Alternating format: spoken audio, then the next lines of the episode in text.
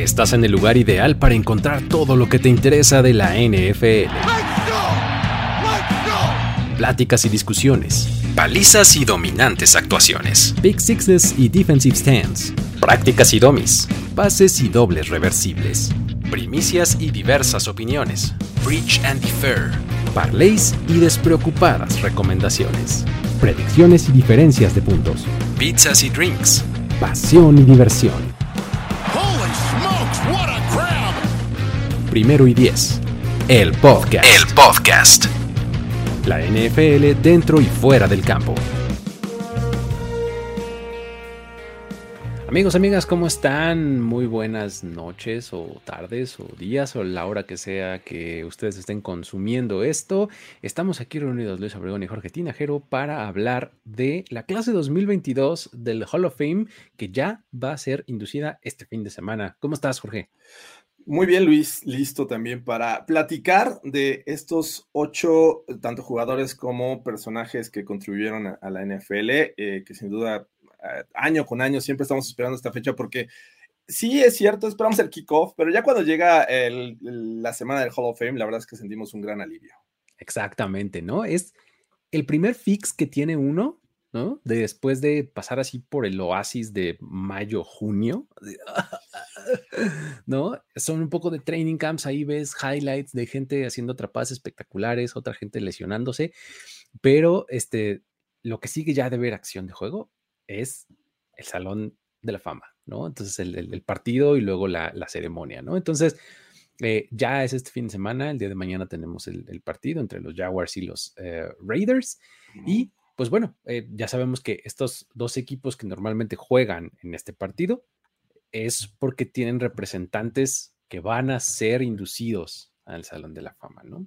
Y para empezar esta plática, Jorge, yo quisiera preguntarte, ¿qué se siente haber visto el mejor momento de la carrera del 75% de la clase 2022 del Salón de la estas canas hablan por sí solas y responden a, tu pregunta, porque sí, yo recuerdo cuando veía de niño jugar eh, a, estos, a muchos de estos jugadores que van a ser inducidos el próximo sábado, y decía, ¿cuándo veré una carrera completa? Porque a fin de cuentas no las, no estabas como que muy consciente, algunos comenzaron en los 70, otros en los 80, y sí, la gran mayoría los vi jugar prácticamente toda su carrera. Ya cuando empiezas a analizar, dices, caray, y, todos los que faltan, porque ya ha habido mucho material para de Hall of Fame que todavía no están, eh, no han sido inducidos. Así es que es triste, pero a la vez también eh, con mucha alegría de estar platicando con ustedes y decir, ay, yo lo vi jugar. Es que es, que es exactamente, o sea, creo que te da,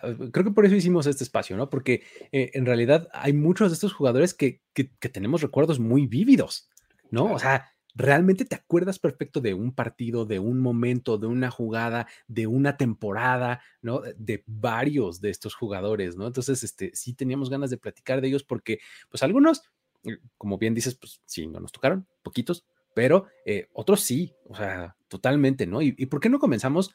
Vamos a, vamos a empezar con Tony Boselli, ¿no? Tony Boselli, o sea, yo lo recuerdo bien, y el tipo era una bestia estaba tremendo, o sea, bestia en todos los sentidos, pues, o sea, estaba gigante, ¿no? Y además era una bestia en el campo, era este, de este tipo de jugador que toda jugada quería que terminara en pancake. ¿A poco no? Como dicen en Estados Unidos, nasty. La forma de jugar era, la verdad, impresionante. Que, me parece que eh, es uno de estos jugadores que transforma o impacta mucho en, la, en el futuro de esta posición. O sea, tener un Tony Boselli era algo que no todos los equipos de la NFL se daban el, lujo y además llegó a una de estas franquicias de expansión en 1995 que fueron los Jacksonville Jaguars. Eh, este jugador que medía más de dos metros, que era impresionante y que además había como que muchas... Eh, muchos paradigmas que había que destruir en cuanto a su tamaño, porque entre más grande, ya, sabes lo que se decía en los entrenamientos, entre más grande, más fuerte la caída. Exacto. Entonces, pues sí, era un tipo impresionante, pero ya habíamos tenido esta referencia con Tony Mandarich, que era más o menos de estas mismas dimensiones y que fue pues, realmente un bust en la NFL. Pero lo que hizo eh, Tony Boselli, la verdad es que fue impresionante. Eh, estos Jaguars inmediatamente se pusieron en el radar. Al año siguiente de su expansión, llegaron a playoffs y, este, estuvieron a punto de llegar al Super Bowl, ¿no? Padrísimo porque Tony, eh, Tony Boselli es la primera selección de los Jaguars en su historia. Lo seleccionan en, el 2 overall, allá en, ese draft del 95. Y es el primer jugador que van a tener en el Hall of Fame, ¿no? Entonces, eso está padre, porque además es, un jugador que solamente pasó por Jacksonville. Ningún otro equipo tuvo. Este, creo que es, algo que, que pues un hito, ¿no? Es, es algo que vas a siempre recordar y siempre mencionar, ¿no? Sí, que, que se hizo, bueno, tuvo la posibilidad de, jugar en otro equipo, sin embargo, eh, las lesiones ya no lo hicieron porque en el 2002, que es cuando vienen los eh, Houston Texans, me parece que es seleccionado en este draft de expansión, en estos veteranos que, que, algunos equipos dijeron, sí, este, yo aporto estos veteranos para que no empieces en cero Texans. Y Boselli fue parte de este equipo, pero ya no logró comenzar la temporada por las lesiones y se retira. Entonces, eh, sí, pues es el primero, como bien dices, de estos Jaguars en, su historia, imagínate. Y, creo que tienen todavía material para seguir aportando, pero bueno, todavía pueden.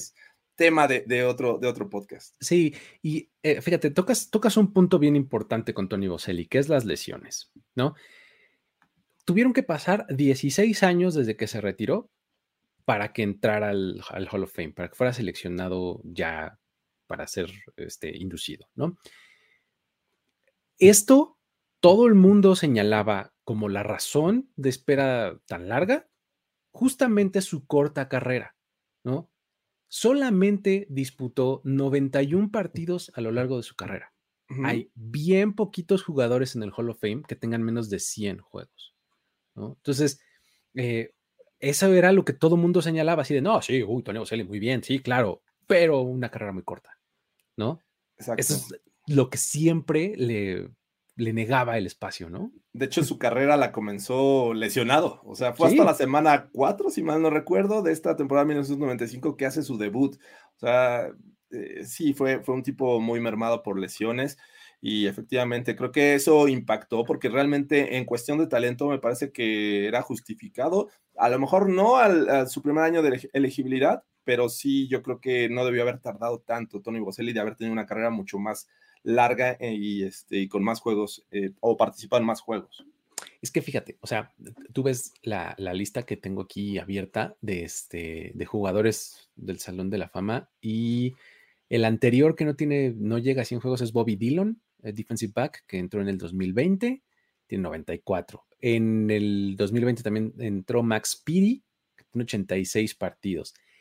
Eh, el caso más sonado y que es, el, es histórico porque es el que menos tiene, es Terrell Davis, con 78 partidos, ¿no? Disputados. Eh, Kenny Isley, que tiene 89, o sea, pero así vas muy, muy poquitos jugadores no, tienen, no llegan a la marca de 100 juegos disputados, ¿no? Y es como que uno de los prerequisitos que siempre se dice para que un jugador sea Salón de la Fama o no, es la durabilidad y por cuánto tiempo fue súper dominante.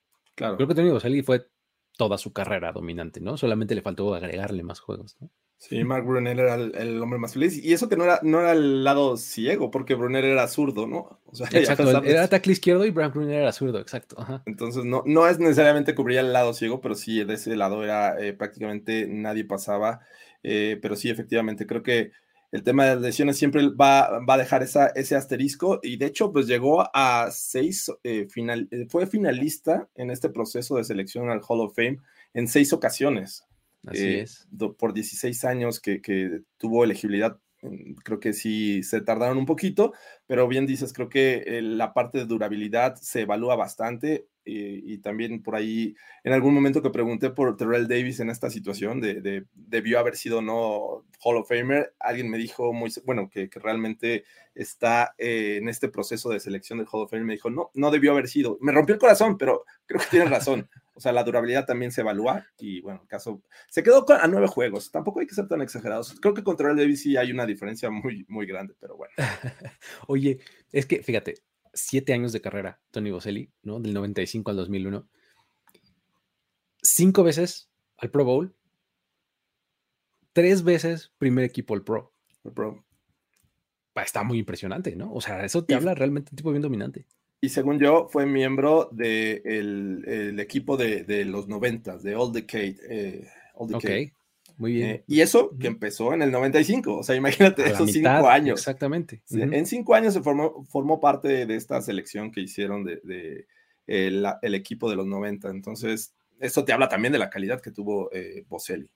Y, o sea, me parece que un poco sí era una deuda, porque sí, de verdad era súper, súper, súper dominante. O sea, en aquella época eh, en donde había, la verdad, además, buenos este, eh, tackles ofensivos, podrías hablar de que Boselli era uno de los mejores. O sea, ya entró Jonathan Ogden, por ejemplo, ¿no? Sí. Este, eh, que era más o menos contemporáneo y podías hablar de que era entre los mejores tackles, hablabas de Boselli, ¿no? O sea, realmente creo que si era alguien que decías, ah, sí, que entre, ¿no?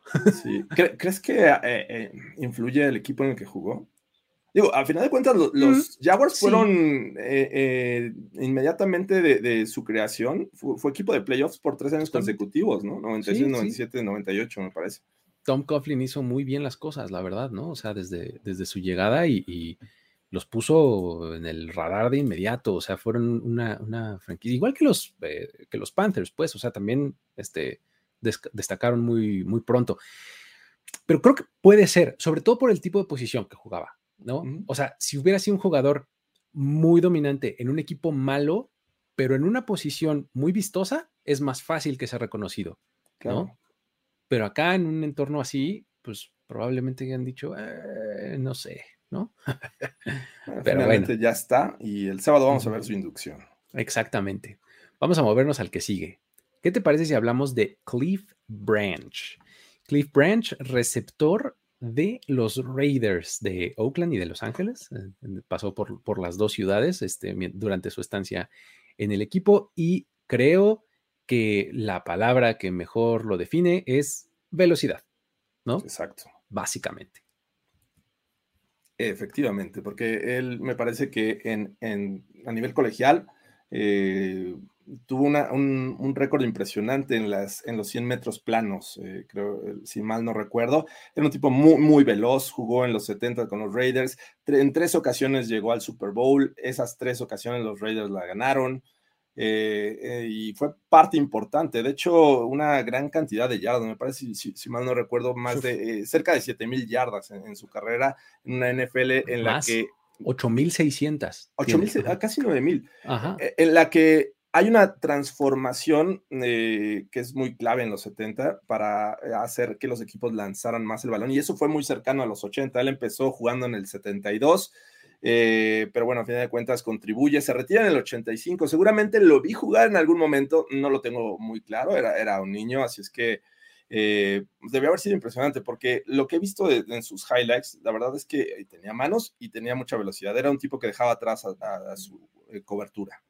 El asunto eh, con, con, toda la literatura y videos que también he visto yo de él, porque ahí sí tampoco lo vi jugar, este, él eh, pertenecía justo como lo dices a esta ofensiva de los Raiders eh, de los 70s, en donde se estaba cambiando pues, la filosofía de correr a pasar el balón y él formaba parte de este equipo de los Raiders que lo que hacía era lanzar largo. O sea, no solo lanzaban, sino que lanzaban largo. ¿Y a quién buscaban cuando lanzaban largo? Justamente a Cliff Branch, ¿no? O sea, era un tipo que estiraba la defensiva cuando eso de estirar la defensiva no era lo que, algo que se hiciera, ¿no? Exacto. Este, y, tenía a un lado a este, a Biletnikov, ¿no? Este, formaba parte de este equipo donde estaba Ken Stabler, ¿no? Como su coreback. Este, eh, digo, era era un, jugador que realmente revolucionó mucho la posición. Además usaba el 21, ¿no? Sí. Algo poco común, ¿no? De, hecho, eh, él se retira eh, con unos récords eh, en playoffs. O sea, fue, fue líder de la NFL con 1092 yardas por recepción y 13 anotaciones en el 74. Y además, aquí está el récord de playoffs, en 1289 yardas en, eh, durante su carrera en playoffs, y esos fueron eh, récords de este, el momento en el que él se retira. O sea, nadie mejor que Cliff Branch en ese entonces, en una NFL que, repetimos, estaba transformándose eh, de ser ofensivas terrestres a empezar a lanzar más el balón. Entonces, bueno, te habla de lo que fue Branch para estos Raiders, unos Raiders que en ese entonces ganaron y este, y pues la verdad, eh, era, eran, yo, yo recuerdo bien este del 83, pero más por Marcus Allen que el juego aéreo. Pero bueno, ahí andaba Cliff Branch. En esa jugada famosa, ¿no? Desde la, la regresa. Este Marcus Allen, exactamente. Sí, eh, um, durante su carrera de 14 temporadas tuvo eh, cuatro nombramientos al Pro Bowl y tres primer equipo All Pro. ¿no? Algo. Es que está interesante. Normalmente, eh, cuando hablas del equipo All Pro, tienes que pensar en el mejor de su posición, ¿no? Sí básicamente así es como podrías pensar en, un primer equipo el Pro. Estás hablando de que se lo ganó a tipos como Dante Stalwart, ¿no? A su mismo compañero Viletnikov, a Lin Swan, ¿no? O sea, son contemporáneos de él, ¿no? O sea, de ese tamaño era el talento y la producción, sobre todo la producción que daba este eh, Cliff Branch, ¿no? Sí, me parece que siento que fueron también tardíos en su inducción a la Hall of Fame. Él tuvo 32 años de elegibilidad. 32, no, no, no 10, no 16 como Boselli, 32 años de elegibilidad. Y solamente en dos ocasiones fue finalista. Así es que eso te habla que no, le daban los suficientes votos como para avanzar y decir, bueno, fue, fue cinco años finalista, fue 10 años. No, solamente dos ocasiones fue finalista. Me parece que es un poquito injusto en ocasiones el sistema de, de elección, porque se te empiezan a acumular una gran cantidad de jugadores. es que ese es el problema, que cada vez hay más y más. Al rato van a decir, la clase 2030 es de 15 jugadores, porque es lo que han hecho, ¿no? Ir aumentando poco a poco y ahora vamos con contribuidores y ahora vamos con, con veteranos, etcétera, etcétera. Sí, sí, así es. Pero bueno, ahí está eh, Cliff Branch. Eh, divertido de ver, ¿eh? O sea, si ustedes no lo ubican, porque pues no tendrían por qué, este, vayan y, y googleen y cosas así, ya verán. Si son mayores, a lo mejor sí. Este, mm, pero bueno. exactamente. Vámonos al que sigue. Vamos a hablar ahora de Leroy Butler, ¿no? Leroy Butler, que es este safety que pasó solamente por los Packers. Hemos hablado de tres elementos y tres con un solo equipo. ¿eh? Eso está de esas cosas que ya no se usan hoy día, ¿no? ¿Qué es eso? este. Leroy Butler eh, llegó a la NFL en el 90, se retiró en el 2001, eh, safety para los Green Bay Packers, ya lo mencionaba, y creo que eh, más allá de lo que haya hecho en el campo, que ahorita platicamos de eso, como que la gran anécdota de Leroy Butler es el haber sido como el inventor del Lambo Leap. De, tal? O sea, en el 93, en, un, partido ahí contra, en, un partido de diciembre, este, contra los Ángeles Raiders en aquel momento, eh, él hace este, lo que hoy ubicamos todo el mundo, y lo patentan. O sea, nadie más puede hacer un Lambo Leap más que los Packers, ¿no? Entonces, eh, está chistoso. A ver, ahí, yo tengo una, una confusión, porque eh, lo que leí de Leroy Butler es que eh, solamente una vez en su carrera consiguió un pick six. ¿Mm? No sé si eso que mencionas fue un recuperó un fumble y anotó, porque regularmente el, el, Lambo eh, Leap lo hacen cuando anotas. Cuando anotas, exactamente, cuando anotan los Packers, exactamente. Eh, y, aquí tengo registrado como que la única ocasión que consiguió un pick six, no, no habla de, de fumbles recuperados para anotación, pero sí nada más dice el, el único pick six que consiguió fue una de 90 yardas contra los Chargers en 1996. Exactamente. Tiene tres touchdowns registrados en toda su carrera. Probablemente entonces... uno haya sido pick six y los otros dos fumbles recuperados.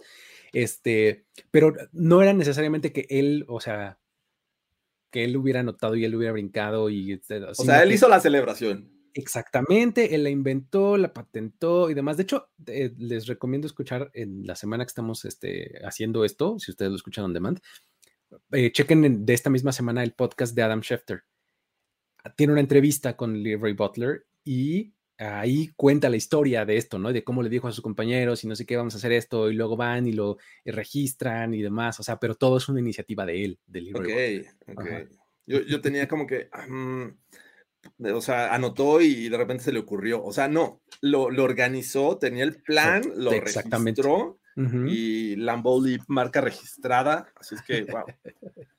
así es, así es. Este, pero bueno, en, el campo también un, un, safety bien versátil, ¿no? O sea, de estos que interceptaba, cubría, disparaba, tacleaba, ¿no?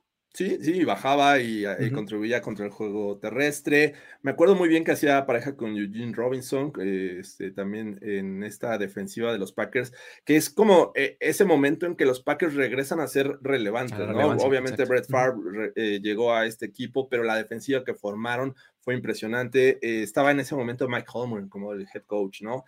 Y pues sí, efectivamente era una pieza clave de esta, de esta defensiva, lo recuerdo bien, pero como bien dices, tenías eh, eh, muchas posibilidades en donde lo podían ubicar y hacía un gran trabajo. repartía golpes, también era golpeador, era, investigador.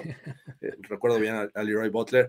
y bueno, creo que contribuyó mucho con estos Packers que llegaron dos ocasiones al Super Bowl. Una le ganaron a los Pats, la otra perdieron con los Broncos. Y este, pero impresionante lo que podía hacer Butler en el terreno de juego.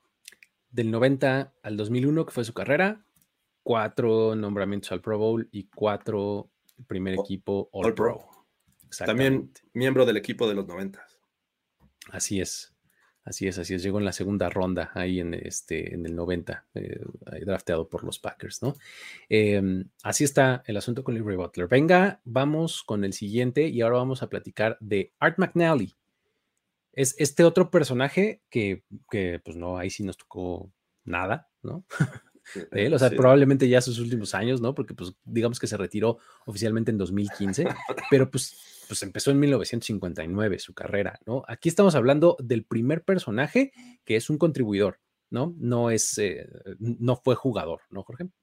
Es correcto, Art McNally se preguntarán, ¿el qué hizo en la NFL? Bueno, en los años 50 comienza siendo árbitro, un referee o oficial, como, como este, se les conoce en la NFL. De ahí hasta el 67 me parece que es cuando se retira él como, como oficial, pero salta a las oficinas de la NFL, en muchas ocasiones como creando estos procesos de selección, de, de calidad para evaluar el talento de los oficiales.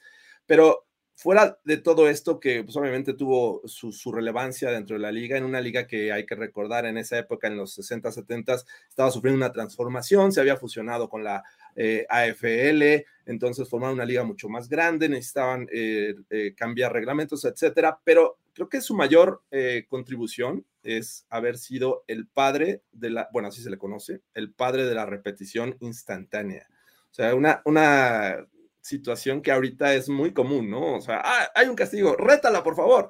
No existía en la NFL de nuestros papás, no había eh, ni siquiera la tecnología como para hacerlo. Eh, y, y bueno, él la propone, se implementa en la NFL, es algo que, permea a otras eh, ligas profesionales, no nada más de fútbol americano, hay en el básquetbol, hay en el béisbol, incluso eh, nos mofábamos hace rato, este, porque también ya hay en el fútbol soccer, Luis Obregón, algo que dices, es una historia para decir wow.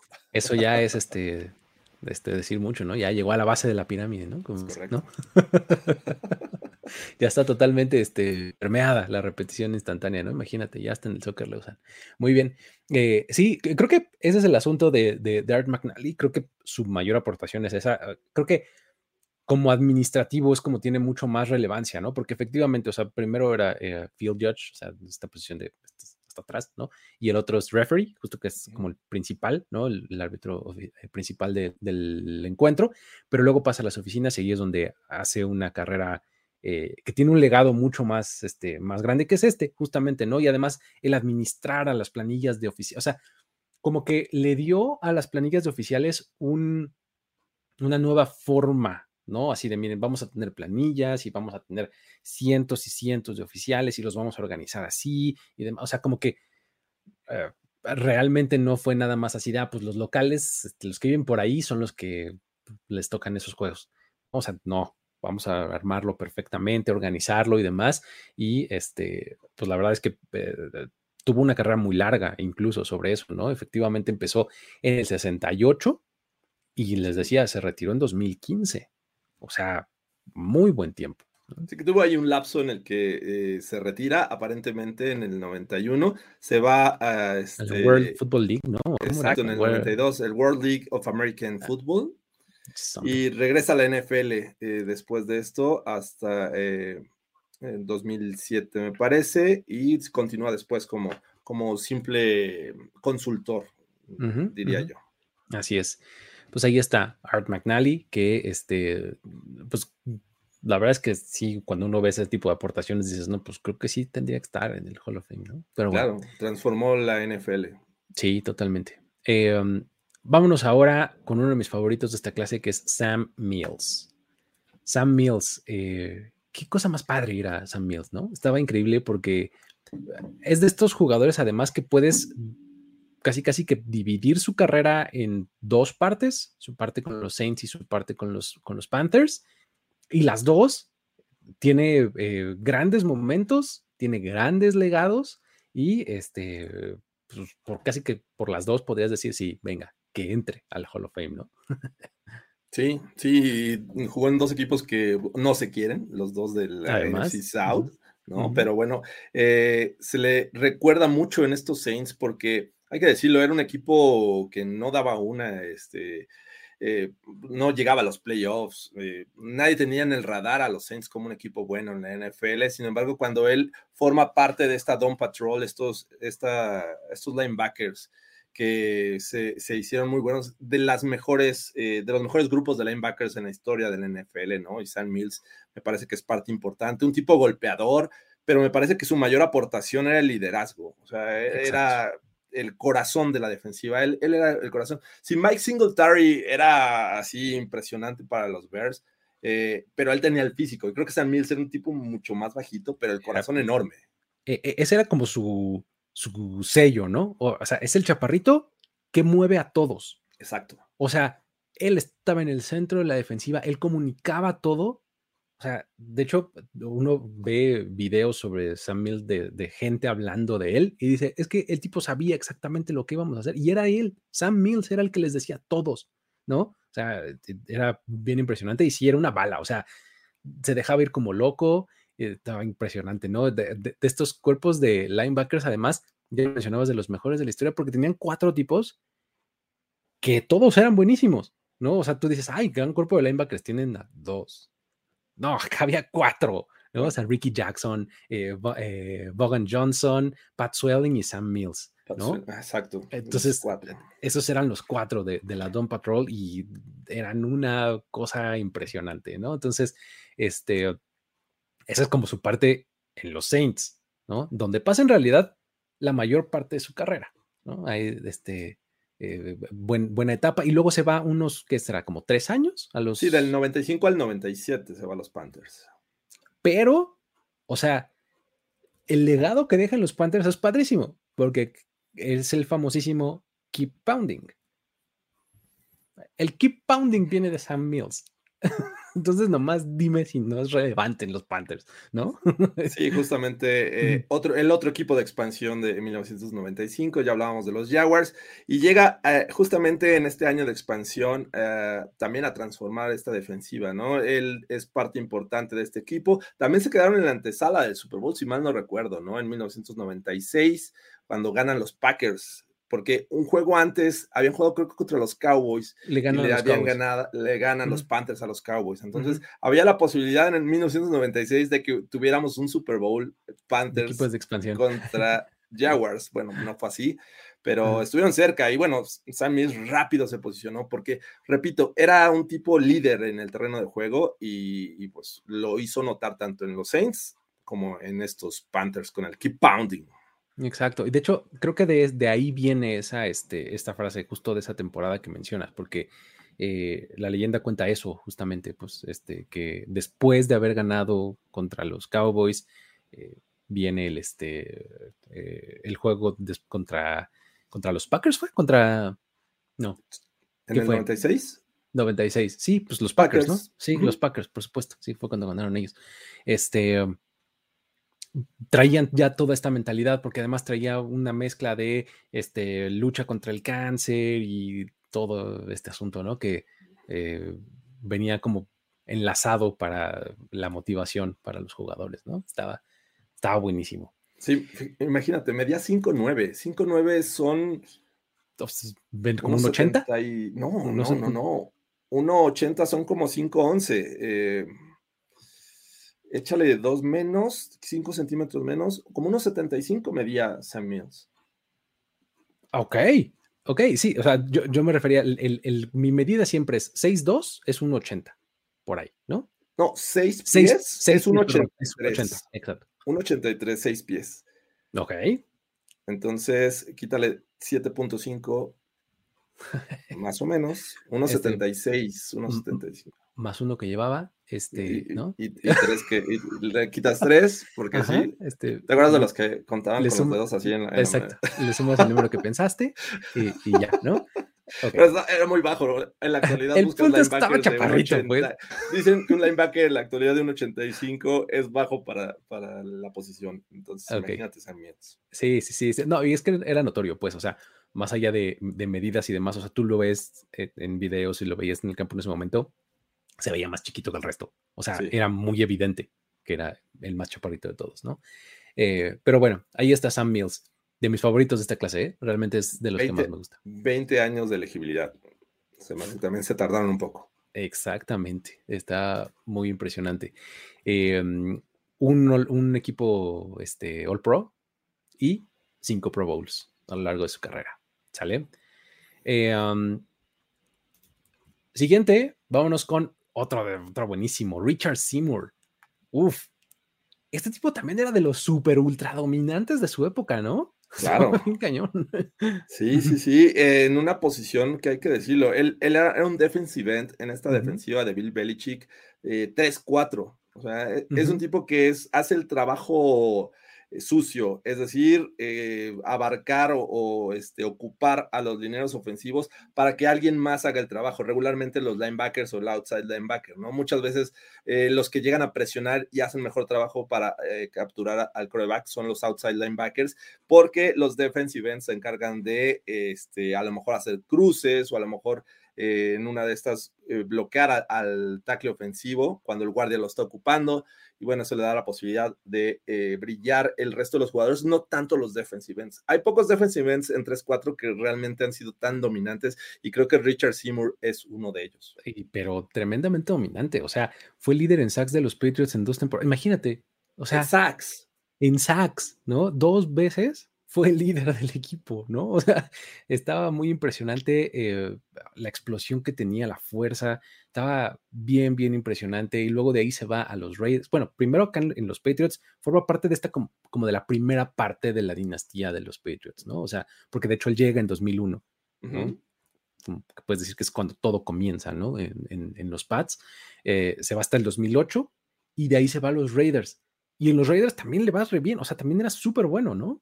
Sí, no, no es que haya bajado el nivel, pero me parece que eh, sí necesitaba como que un poquito de, de, mayor disciplina sobre Richard Seymour en los Raiders. Me parece que ahí vinieron algunos temas de castigos que yo recuerdo cuando él estaba ahí. Sin embargo, bueno, la calidad siempre estaba presente, eh, pero creo que donde más brilla efectivamente es en los Pats, eh, les ayuda a ganar los, Super los primeros Super Bowls en la era Tom Brady, Bill Belichick, parte de esta defensiva que, que, era lo mejor que tenían los Pats antes de que Tom Brady fuera dominante, antes de que estos Pats fueran dominantes con la ofensiva. La defensiva era la que dictaba y era la, principal eh, causante de que llegaran los Super Bowls. Si es que a mí me encantaba mucho Richard Seymour, bloqueaba el balón, eh, presionaba al coreback de manera eh, impresionante. Eh, imagínate para terminar, o sea, creo que ahí es lo que, donde te das cuenta lo dominante que era. Terminar como líder en sacks, un defensive end de 3-4 no es fácil, ¿no? por ahí JJ Watt es alguien que también ha sido dominante desde esta posición, pero no cualquiera. Y creo que también el físico le ayudaba bastante a Richard Seymour, ¿no? Era, era tremendo. Sí, era, era un tipo gigante. Casi dos este, metros. Ajá, y con, las extremidades súper largas, o sea, de, estos jugadores que, cuando los describen dicen heavy hands, ¿no? O sea, que se notaba que con el puro golpe que le ponían al, cuerpo de su rival, los aventaba para atrás, ¿no? O sea, muy, muy dominante Richard Seymour, la verdad, estaba muy padre, realmente, ¿no? Em, eh, él tuvo a lo largo de su carrera, ahora verás, Richard Seymour, tres All Pros en primer equipo y siete Pro Bowls. Siete Pro Bowls y fue nombrado al equipo de los 2000, de esta primera década del nuevo milenio. Eh, cinco años eh, de elegibilidad, así es que no tardaron tanto con Richard Seymour, pero bueno, a final de cuentas pasó cinco años y en cuatro ocasiones fue finalista. O sea, estuvo a nada de, haber sido de la clase 2020-2019. En las cuatro ocasiones previas, eh, pues llegó a la, final.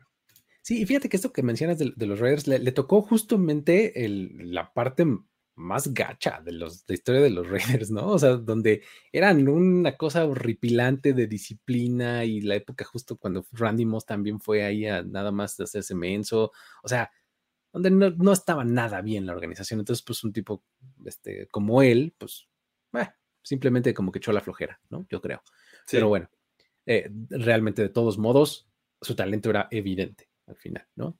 Eh, um, vámonos con el siguiente, Dick Vermeil gran personaje. Aquí estamos hablando de un coach que eh, no, sé, tendría que hacer yo ese recuento de manera puntual, pero tiene que ser uno de los coaches más retratados en películas. A ver,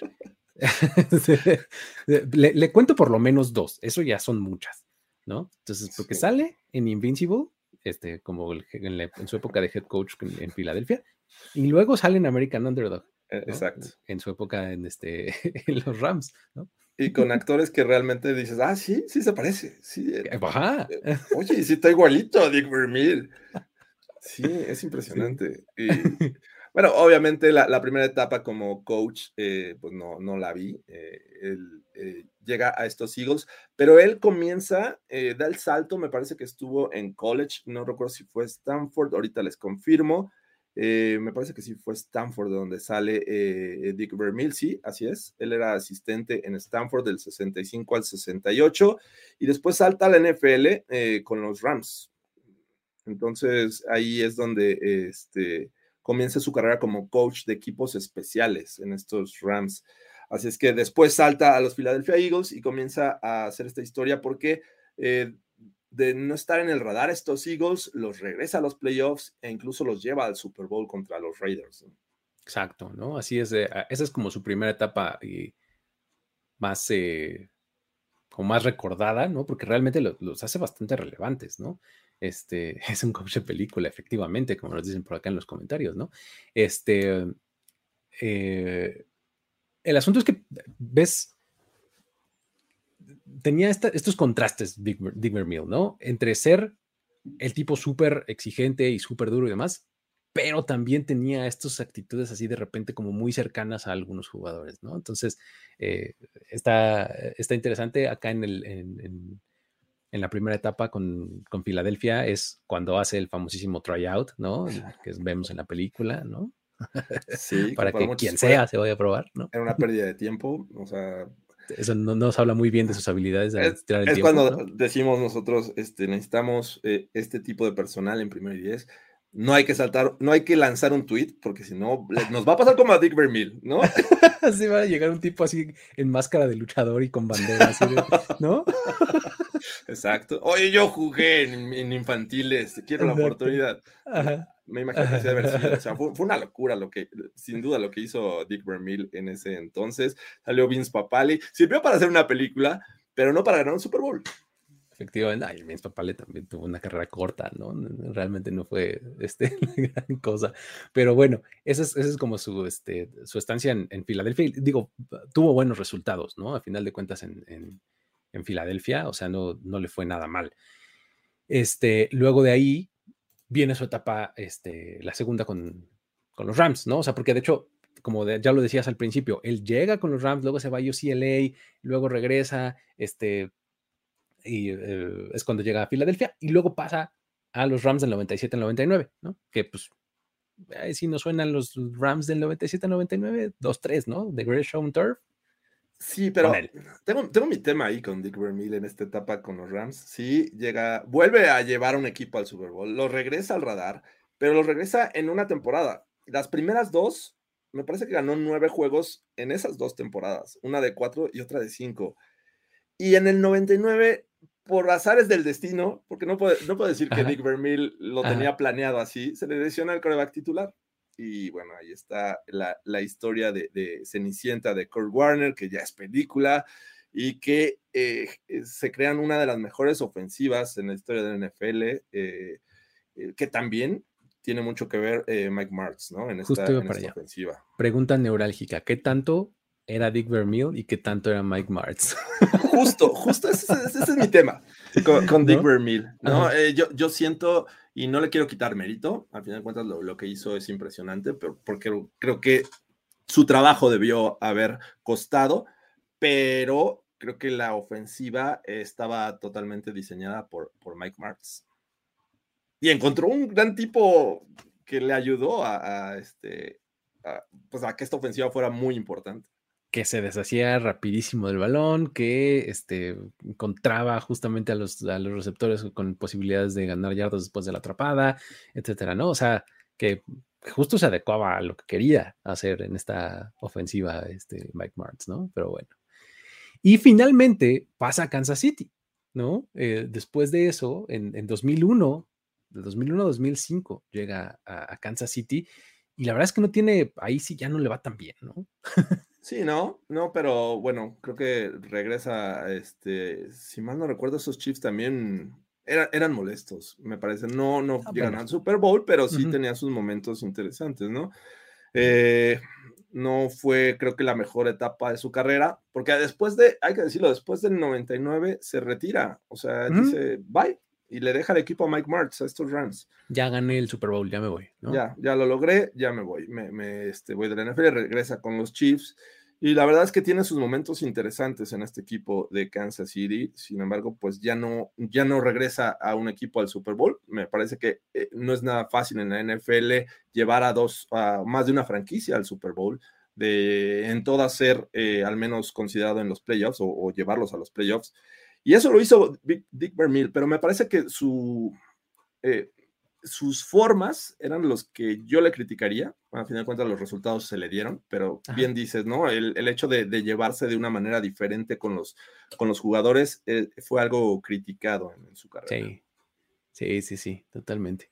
Eh, y fíjate, cuando tú ves el, este, los, los récords de cada uno de los equipos que dirigió, pues, son decentes. O sea, eh, de hecho, los tres años que tuvo en los Rams fueron los peores, efectivamente, como lo dices. Eh, ahí se retira, o sea, esos tres años tiene un récord acumulado de .458. O sea, 22 ganados, 26 perdidos.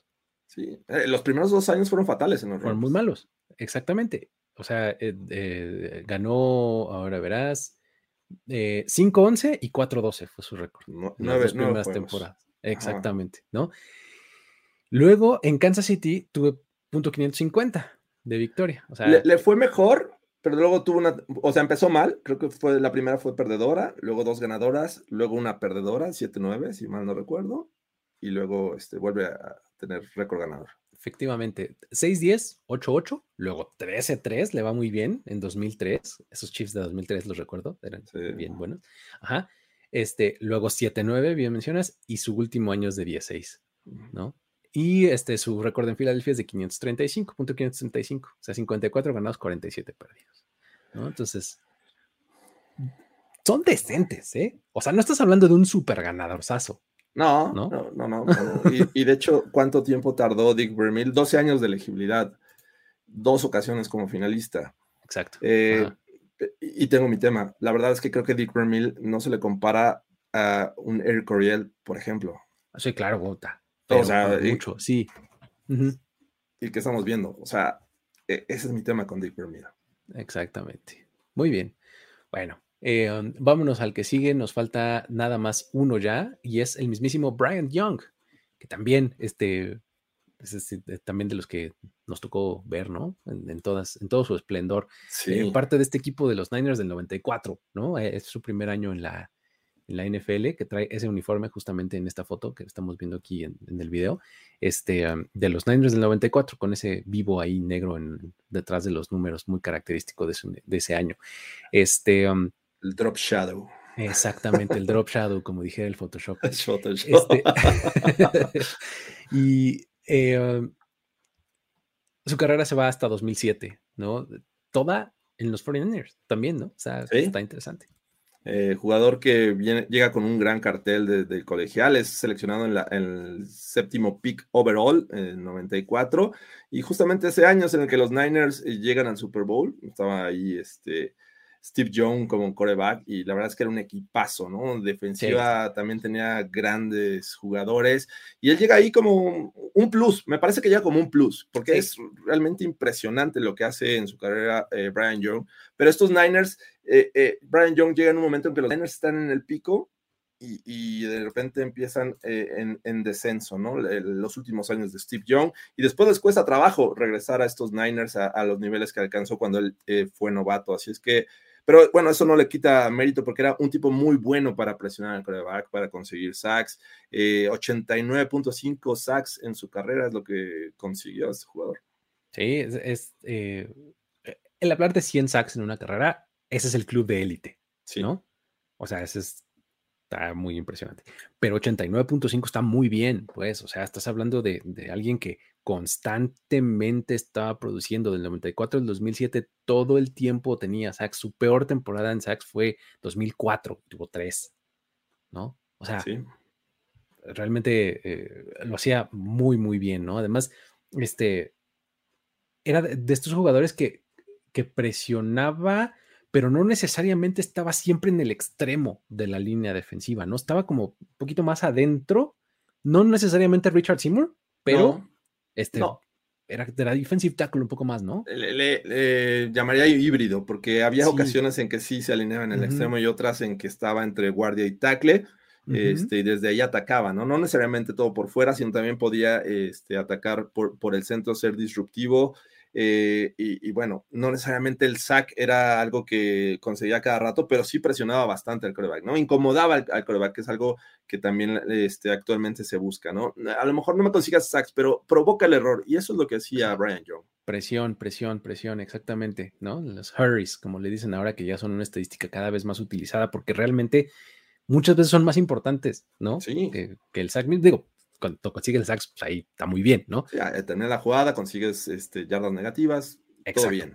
Pero realmente el hurry es realmente este, también muy relevante, ¿no? O sea, está, eh, está muy bien también tener esos. Eh, a lo largo de su carrera, Brian Young fue All Pro en una ocasión y cuatro veces Pro Bowler, ¿no? Sí, este, No, no son tantos, pues, para una carrera larga como la que tuvo Brian Young, pero este, realmente productivo, ¿no? Sí, eh, veía que también eh, ganó en ocho ocasiones un, premio que se da ahí en, el equipo, ¿Mm? se llama Len Eshmont, que es para el, jugador que, que, eh, que, es una inspiración y, coraje, o sea, que, que, realmente es un motivador.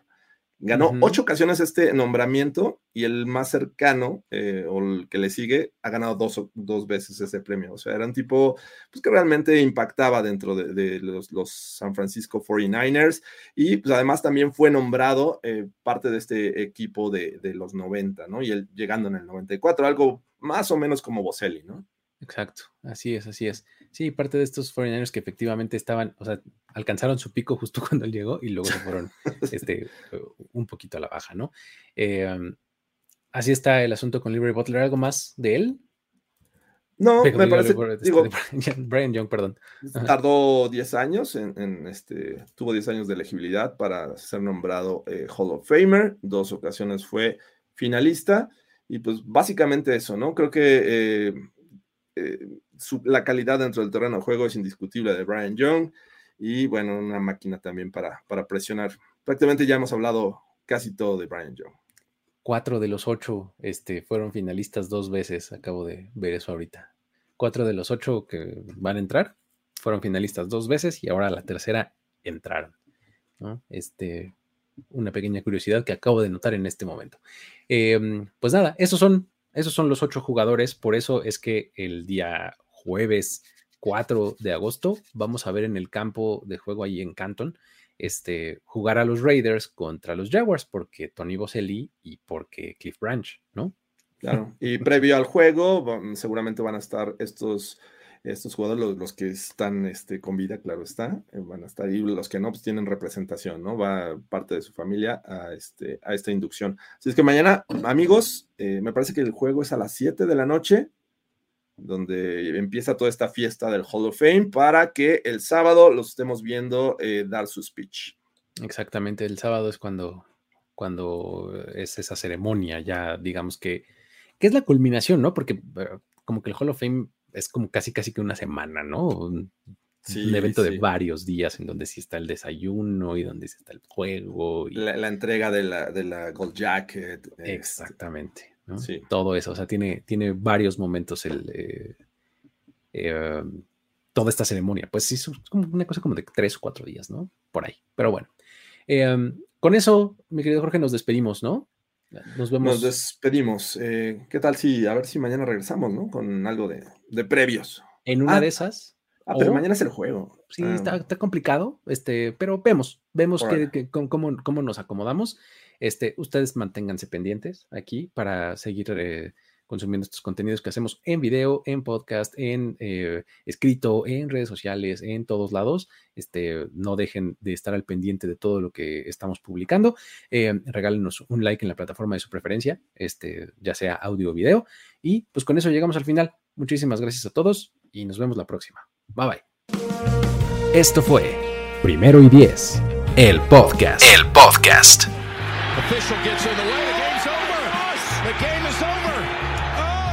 Tu parada única para todo lo que necesitas de NFL dentro y fuera del campo.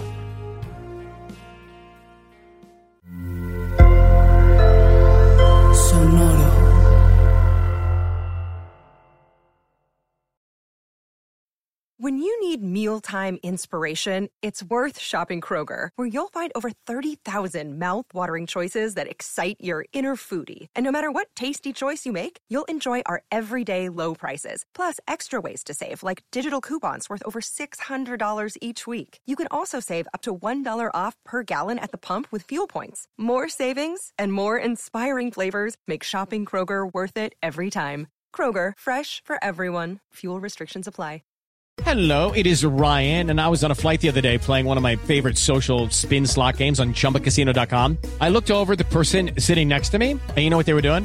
They were also playing Chumba Casino. Coincidence? I think not. Everybody's loving having fun with it. Chumba Casino is home to hundreds of casino style games that you can play for free anytime, anywhere, even at 30,000 feet. So sign up now at chumbacasino.com to claim your free welcome bonus. That's chumbacasino.com and live the Chumba life. No purchase necessary. DTW, void, prohibited by law. See terms and conditions 18 plus.